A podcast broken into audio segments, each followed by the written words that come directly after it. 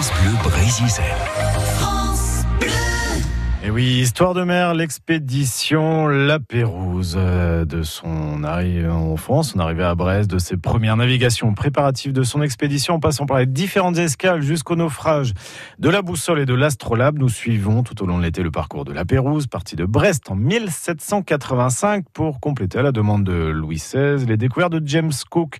Bernard euh, Gimnet est l'auteur d'un livre très complet sur le sujet et c'est pendant la guerre d'indépendance américaine que la Pérouse va être repérée par le roi Louis XVI on lui a euh, commandé une opération très très risquée, une opération euh, secrète. En fait, il s'agissait d'aller détruire des forts anglais dans la baie d'Hudson, puisque avec les pelleteries qui étaient échangées avec les Indiens à la baie d'Hudson, cela permettait aux Anglais d'avoir des finances, et donc c'était un, moyen de couper les, les, finances des Anglais. Donc la Pérouse, euh, qui était à ce moment-là au niveau des Caraïbes, reçoit cet ordre de, de monter vers le nord, d'aller vers la baie d'Hudson.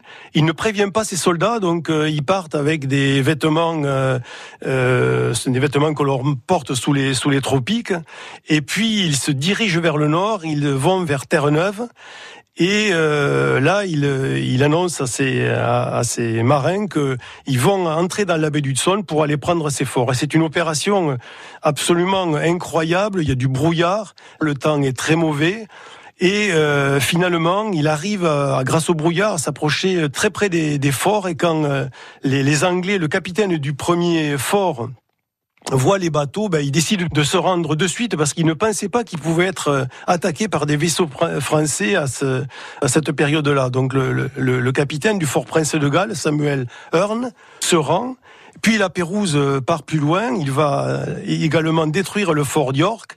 Il le détruit, mais il fera là preuve de beaucoup d'humanité, puisque il laissera aux Indiens suffisamment de vivres et même des fusils pour pouvoir euh, passer l'hiver. Donc, suite à cette expédition, il revient en France vraiment auréolé de, de gloire, puisque il a réussi quelque chose qui était très très très difficile d'un point de vue militaire, mais il a aussi fait preuve d'humanisme et on est aussi à que des lumières et ça se plaît beaucoup au, roi et au, et au ministre. Et donc c'est à partir de là qu'on commencera à penser à lui pour cette expédition euh, autour du monde.